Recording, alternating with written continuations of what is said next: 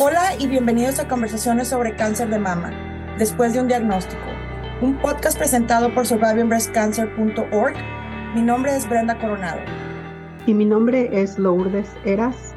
Somos sobrevivientes de cáncer de mama y cofundadoras de SBC para la comunidad de habla hispana, una organización sin fines de lucro que brinda apoyo en una plataforma virtual y educativa, con el propósito de brindar grupos de apoyo y recursos para las personas diagnosticadas con cáncer y para sus seres queridos desde el primer día después de un diagnóstico. Acompáñanos en este episodio conmovedor donde la vulnerabilidad se encuentra con la esperanza y donde la amistad y el coraje se entrelazan para iluminar un camino de superación y aceptación. Este podcast es un testimonio poderoso de la capacidad humana para encontrar la luz en los momentos más oscuros y un recordatorio de que incluso en las batallas más solitarias no estamos solos. Te recordamos de todos los programas que tenemos en línea, grupos de apoyo que tenemos los lunes por la noche, el primero y, tercer lunes de la noche, así como el segundo y cuarto martes de cada mes. Ese es el problema también, que se mezclan las cosas. O oh, quiero caminar porque estoy muy animada, necesito quemar esta energía, pero estoy cansada porque ayer me pusieron la inyección del medicamento, entonces me quedo a veces así como, no sé qué hacer. Es una energía contenida, es como frenética. Bienvenidos a la conversación. Mencionaste que cuando te detectaron el, eh, trastorno bipolar había cambios de humor. ¿Hay otro tipo de síntomas que pudiera ayudarnos a, eh, o que identificaste tú que te llevó a, a, a, este diagnóstico para ver si, si alguien los está pasando, que lo tengan en alerta de que esos son los síntomas que pueden llevar a tener un síntoma. sí. Bueno, los síntomas míos empezó, bueno, ahora que recuerdo bien, empezó desde que era una adolescente. Entonces mi mamá hacía observaciones. Ay, siempre estás de mal humor. Pero no era todo el año, ah, pero a veces parecía que era un buen rato. Siempre estás de mal humor. ¿Qué te pasa? Siempre estás tan seria. Y esos comentarios, claro, you know, son comentarios, you know, pero ella no sabía lo que estaba pasando, ni yo tampoco. Y le contestaba, no sé, no sé, mamá, no, no me siento bien. sí, me siento muy seria o todo es muy serio pero también iba al otro lado. Había, tenía una energía y mi mamá este, hasta me preguntó una vez, ¿estás tomando drogas? Le dije, no, ¿por qué estás tan energética? No, estás hablando muy rápido, ¿qué te pasa? mamá, no sé, no sé qué me está pasando. Y también sufría de ansiedad. Y yo sí que había, estaba trabajando, iba a la escuela, todas las cosas normales de un, de un teenager, de un adolescente, pero notaba que sí que tenía problemas de, eh, emocionales. Em, sentía que sentía todo más fuerte. Si algo era triste, yo se, lo sentía como en mi pecho, que, que, me iba a morir por algo que escuché. O si, o si algo era muy feliz, yo la era que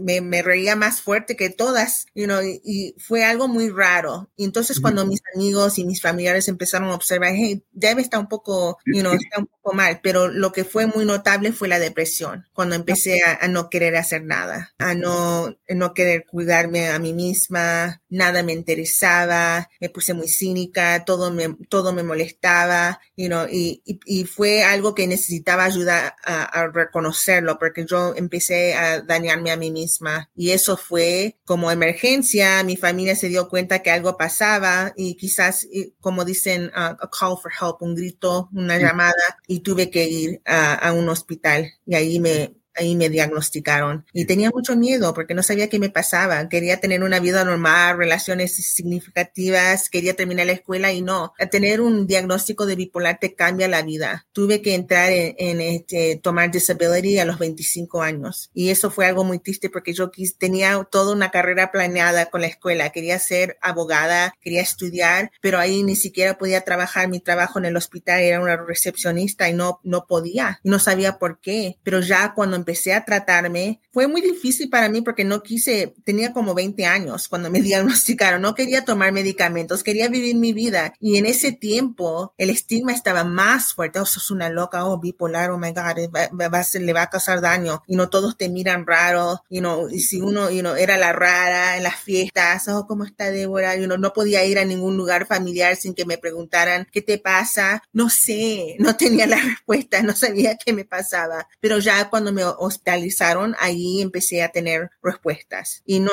y no como el cáncer de mama, que lo pude entender cuando ya me di cuenta, pude leer, pude buscar información. En ese tiempo apenas teníamos internet, apenas. Entonces ya no había gente hablando de bipolar, todo era como un secreto. Y además en las comunidades latinas no hablábamos de salud. Todavía igual, de todo es secreto, no le vayas a decir a nadie, vamos a disimular. Entonces eso agrega a, esos sentimientos este, de, de vergüenza. Yo no necesitaba tener eso. Iba a pasar muchos años sufriendo antes de que podía encontrar, y esto le pasa a muchos con bipolar, este, toma años, a veces años para encontrar el medicamento apropiado para uno mismo. Y a mí me tomó años. He probado no sé cuántos miles de pastillas de bipolar y ahora en este momento estoy con unos que eh, no son perfectos, pero me ayudan para que no sea tan alto el subo, tan bajo la depresión. Pero para mantenerlo en control. Sí, porque yo en este momento siento que, que estoy hablando un poquito rapidita y entonces tengo que hacer un esfuerzo. Ok,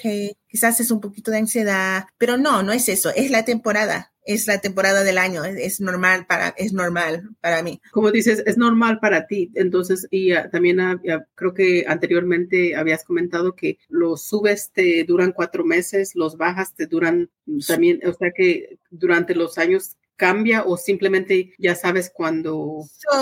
Algo interesante que me pasó con las redes sociales es que en el Facebook puedes ver que hiciste hace nueve años, hace diez años. Y yo empecé a escribir sobre salud mental hace diez años. Y empecé a, ahí escribir cuando tenía periodos de depresión y periodos de manía.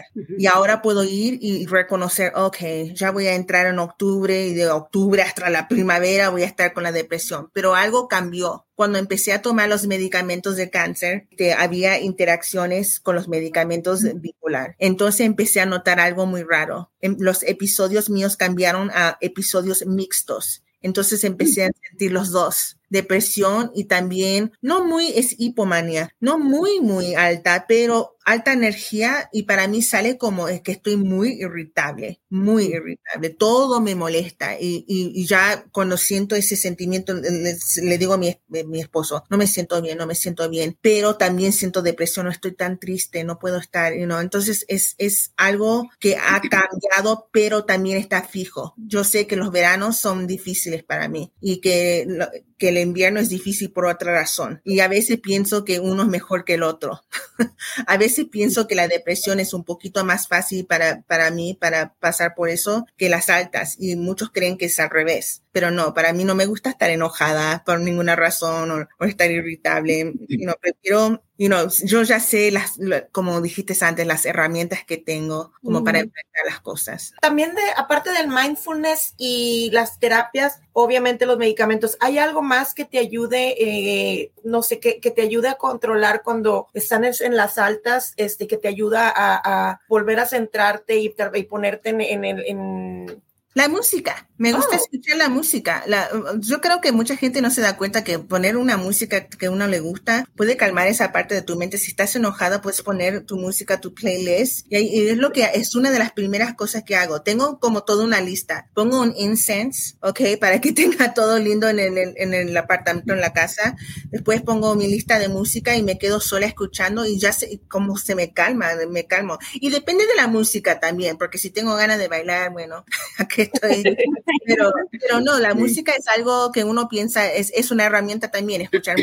Este, me baño, si me siento muy alterada, digo, me voy a bañar con agua fría, me voy a, me voy a calmar un poco a ver si no, caminar, el ejercicio, vamos a hablar del ejercicio. A caminar es lo algo tan bueno, es, a veces me cuesta por, por la fatiga que me viene de los otros medicamentos. Ese es el problema también, que se mezclan las cosas. O quiero caminar porque estoy muy animada, necesito quemar esta energía pero estoy cansada porque ayer me pusieron la inyección del medicamento, entonces me quedo a veces así como, como no sé qué hacer, es una energía contenida, es, es como frenética. No sé cómo explicarlo, pero, pero tengo que buscar las maneras de calmarme. Y yo tengo una lista, un toolbox para mis herramientas, you cosas que, you y voy en la lista, ok, voy a hacer esto, ok, voy a caminar, ok, ok, voy a hacer, voy a hablar con una amiga, you voy a ir a un grupo o algo. Muchas veces, eh, si puedo tener una oportunidad de hablar con alguien, ahí también me ayuda. porque tengo amigas que conozcan, que conocen que vivo con estas enfermedades y tienen mucha paciencia y que se los agradezco tanto. Entonces, hablando con una amiga, si uno tiene uno, un familiar, alguien de confianza. ¿Cómo le hiciste para explicarle a tu nena? Ahorita por, por lo que dices, tu niña tiene nueve, nueve años y yo, me, las dos enfermedades toman mucho de, de, de, de ti. Entonces, ¿cómo le hiciste para explicarle a la nena de tu mamá tiene estas dos enfermedades este, y pues las vas a ver el resto de tu vida? So, con el bipolar, desde que tenía dos años que empecé a explicarle, porque éramos ella y yo nomás. Ahora tenemos una familia, estoy casada y todo eso, pero por seis años era mi nena, era mi estelar y yo éramos juntas. Entonces íbamos a la biblioteca como dos veces a la semana y había unos libros ahí que estaban hechos para niños, cómo explicar que tu mamá o papá tiene bipolar y había unos dibujos y mostraban una mamá debajo de un árbol, este, descansando. Después mostraban una foto de, de, una mamá en un sillón deprimida. Después mostraban una foto de una mamá en el jardín y bajaba, la, eh, ya era de noche y mamá seguía ahí afuera en el jardín. Y eran palabras simples para explicarle a una niña, a un niño, qué pasa si vos ves a tu adulto, tu mamá, tu papá, que están, you know, eh, eh, esos ejemplos de energía o de depresión y ahí empecé a contarle, mamá pasa por eso. O cuando me ves en el sillón que estoy triste, pero no estoy triste, es, es una enfermedad del cerebro y no tengo un problema. Tomo, ves los medicamentos de mamá, tomo esto para cuidarme. Así muy simple las palabras. Ahora ella está, no me ha preguntado mucho y no hablamos seguido porque ella ha vivido ya mitad de su vida conociéndome con cáncer también. Eso fue la misma cosa. Tenía cuatro años eh, había un social worker, una trabajadora social en el hospital, este, buscaron una muñequita y me ayudaron a explicarle a ella en, palabras, este, como para una niña de cuatro años, qué está pasando con tu mamá. Tiene una enfermedad en el pecho, acá en el seno, ahí, este, va a tener, le va a perder el cabello y, eh, y le costó mucho, pobrecita, entender eso. Pero ella sabe que tomo medicamentos, me ve todos los días con el mismo proceso y a veces sí estoy, a veces ella se hace una carita si estoy como, tengo una voz muy estrita de, de eh, eh, que no es normal de mamá. Yo me paro un momento y digo, ok, y le explico a ella, estoy pasando por uno de esos momentos que te conté, que a veces me pasa, mamá no está enojada con vos, necesito tomar un tiempo, y no, y ella entiende y va a jugar, hace lo que quiera y para mí es importante que no lo toma personal, que entiende que es algo, algo médico, que no, que no es ella, que no es nadie, nadie hizo nada, simplemente estoy pasando, pero cambia, y yo sé que ya cuando ella tenga más edad va a poder comprenderlo porque ella también ya está exhibiendo problemas este, de salud mental, entonces la lleva a terapia. Entonces ella sabe que la puedo comprender con sus problemas de ansiedad. Y eso, y eso hablamos de genéticas, que a veces sí el bipolar, el trastorno bipolar es genético. Y yo no sé si mi hija va a tener eso no sé, pero sí tiene problemas de ansiedad y creo que con lo que yo he pasado la puedo ayudar. Soy la más capacitada para ayudarla. Y lo bueno que, como dices, que has notado algo que puedes también proveerle esas herramientas a tu hija llevándola con un especialista, con el especialista que va a diagnosticar cualquier tipo de, de lo que necesite para poderla ayudar a su edad. Y también los libros son magníficos para las personas que quieren explicar algo sí. ya sea algo más, más duro y creo que los libros también ayudan muchísimo. Sí, hay, hay libros este, también, claro, de cáncer de mama, pero también hay de bipolar y también de otros este, este, problemas de um, o enfermedades mentales y están ahí escritos. Yo, en uno de mis episodios de manía se me ocurrió que quería escribir un libro para los niños de bipolar y quizás todavía lo haga algún día, no sé, pero los libros para mí fue lo esencial porque uno ve los dibujos, unas palabras simples, es como una historia, puede decir, es lo que yo paso y uno y, y hace la conexión. Puede decir, oh, sí, a, esta persona le falta el cabello, esta persona también está en el sofá triste como mi mamá, puedo entenderlo. Y también los trabajadores sociales son tan importantes me gustaría decir eso, que, que no tenemos que pasar por estas cosas solas, que hay gente ahí que pueden ayudar, que podemos conseguir ayuda. Y por eso no me da vergüenza hablar de terapia o de cosas así, porque mi hija ya tiene tres años yendo a una terapista y le encanta. Yo a veces no, ellos hablan privadamente, ella tiene un espacio ahí para decir lo que se le dé la gana y cuando sale de ahí se siente mejor. A veces le pregunto, fue algo interesante, a veces ella quiere que yo esté ahí, juegan juegos, hablan de la escuela y también también está aprendiendo sus habilidades. Y creo que en la comunidad latina tenemos que normalizar eso. Es ok.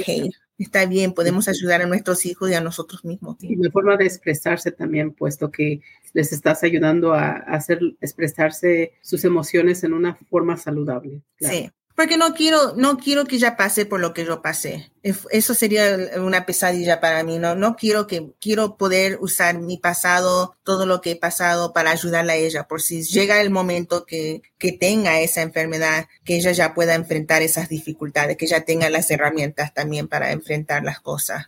Quisiera mandar saludos, aprovechando un poquito, eh, saludos a Lulu, a Sandy, a Tammy, a Glenis, Adriana, Janita, Marta, Lili, Wendy, Clau, Bess, Annie y Vivian. Muchísimas gracias por sintonizarnos y escuchar la historia de Deb. Si tienen alguna duda o alguna pregunta que le quisieran hacer, aquí estamos eh, disponibles. También Brenda, saludos a la señora Guille Rentería que nos escucha. Muchísimas gracias, señora. Besitos para usted. Sí, ¿alguna otra cosa que gustaría, que te gustaría de platicar o conversar con nosotros? Sí, bueno, cuando estaba pensando en lo que quería hablar hoy, uno tiene que pensar en el pasado para hablar en el presente. y pensé algo que quería decir porque también sé que a lo mejor hay alguien que, que, está escuchando que quiere ayudar a alguien que tiene las ambas enfermedades. Yo vi en mi familia que no me dieron la atención que necesitaba cuando estaba enferma con el bipolar. Cuando era solamente el bipolar, eh, fue muy difícil para ellos porque no ven, no ven muy bien porque no es algo como el cáncer, que se nos cae el cabello, que tenemos cirugías, lo que sea. Entonces, a mí me gustaría decir, tenemos que querer a la gente y cuidarlos y apoyarlos también en todas estas batallas. No me gusta esa palabra, pero es una batalla tener bipolar también. Y no solamente si uno tiene cáncer, porque cuando, cuando me hicieron el diagnóstico de cáncer y me animé a decirle a mi familia que tenía cáncer y todo eso, o ahí todos me, me, querían apoyar, salieron de por todos lados y me sentí muy mal porque dije, yo tengo muchos años enferma ya, esto es un diagnóstico más, entonces pienso que tenemos que tener paciencia. Si conoces a alguien, un familiar, un, alguien que, que tenga problemas de salud mental, eh, ser más sensible, tener más compasión, este, darle el mismo apoyo que, que darías a una persona que tiene cáncer, tengan los dos hay mucho estigma hablando de salud mental y tenemos que seguir hablando de estos temas porque nos afecta a todas. Pues te agradecemos mucho. No sé si quieras cerrar con alguna, alguna ah, consejo aparte de lo, que acabas de mencionar para nuestras eh, las personas que nos están escuchando. Obviamente, eh, lo que mencionas es bien importante, el, el que estemos uh, atentas de, de esos altas y bajas y si vemos que no es normal, eh, atendernos, ir de inmediato con, con el doctor. Pero hay algo más que quisieras compartir para cerrar el episodio del día de hoy? Sí, es este de, de no tener miedo, de buscar ayuda, pero de no perder esperanza porque sé que a veces uno se siente una desesperación cuando está enfrentando enfermedades difíciles. No pierden esperanza. Hay, siempre, siempre recuerda que, que tenemos la llama ahí y que podemos aprender la llama y, no nos tenemos que quemar. Podemos eh, buscar ayuda, pero no perder esperanza, porque siempre podemos hacer las cosas. Podemos, eh, como le digo a mi hija, podemos hacer cosas difíciles. We can do hard things. Podemos hacer las cosas difíciles. Eso es lo que quiero recordar a todos. Muchísimas gracias, Deb. Muchísimas gracias a la audiencia que nos acompañó hoy. Recuerden que la información en nuestro podcast proviene de experiencias personales y no representa el consejo médico profesional. Siempre debe comunicarse con su especialista y con su grupo médico. Muchísimas gracias a toda la audiencia que nos acompañó hoy. Un besito a todos. Gracias. Buenas noches. Gracias por la invitación. Muchas gracias. Gracias por sintonizar y escuchar nuestro podcast deseas obtener más información sobre nuestra organización, próximos eventos y las formas de conectarse, lo puedes hacer visitando nuestro sitio web en es.survivingbreastcancer.org. Toda la información en nuestro podcast proviene de experiencias personales y no reemplazan o representan la de tu equipo médico profesional. Siempre debes de consultar a tu equipo médico. Si estás buscando temas específicos o te gustaría ser invitado o invitada en nuestro programa, no dudes en comunicarte con nosotras directamente a brenda.survivingbreastcancer.org o a lourdes.survivingbreastcancer.org. Síguenos en Instagram a Después de un Diagnóstico y Facebook Después de un Diagnóstico. Gracias.